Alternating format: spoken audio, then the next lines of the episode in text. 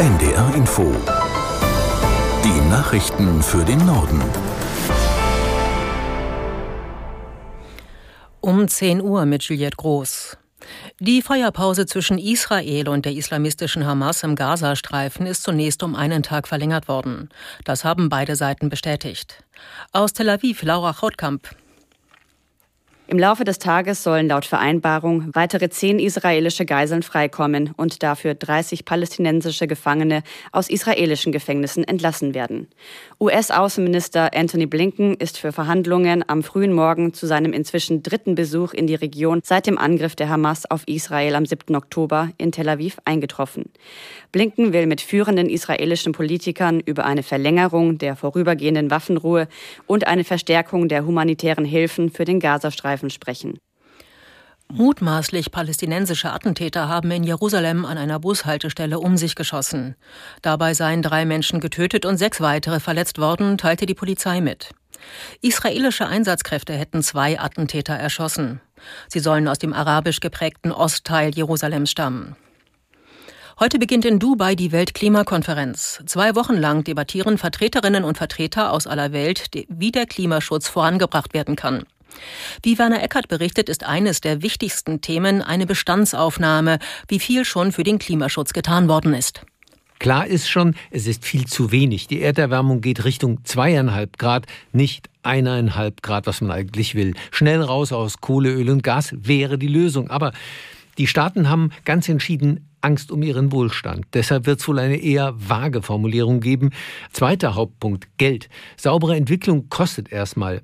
Anpassung auch und dann natürlich die Schäden und Verluste, die alle spüren. Unstrittig, dass den wirklich Bedürftigen da auch geholfen werden muss, aber bislang zahlen immer nur die alten Industriestaaten ein. China und selbst reiche Ölländer wie die Vereinigten Arabischen Emirate, da findet die Konferenz statt, sollen auch zahlen fordern am hartnäckigsten die USA. Weil am Ende aber jeder Staat jedem einzelnen Punkt zustimmen muss, kann immer nur der kleinste gemeinsame Nenner bei rauskommen. Die Zahl der Arbeitslosen im November ist leicht gesunken. Im Vergleich zum Oktober waren 1000 Menschen mehr in Arbeit. Aus Nürnberg Stanislaus Kosakowski. Rechnet man die üblichen saisonalen Effekte hinaus, hat die Arbeitslosigkeit jedoch zugenommen, meldet die Bundesagentur für Arbeit. Im Vergleich zum November des Vorjahres zählt die Bundesbehörde ganze 172.000 arbeitslos gemeldete mehr.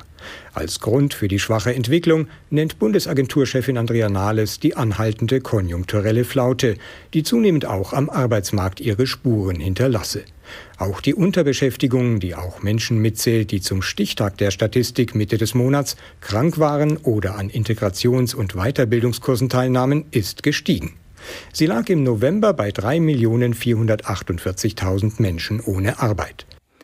Im Prozess gegen die rechte sogenannte Gruppe S hat das Oberlandesgericht Stuttgart den Redelsführer zu sechs Jahren Haft verurteilt. Neun weitere Angeklagte bekamen zwischen einem Jahr und neun Monaten auf Bewährung sowie drei Monaten wegen der Gründung, Mitgliedschaft oder Unterstützung einer terroristischen Vereinigung. Ein Angeklagter wurde freigesprochen. In dem Mammutprozess von 172 Verhandlungstagen hat der Senat mehr als 200 Mitschnitte von überwachten Telefonaten angehört, 132 Zeugen und Sachverständige vernommen.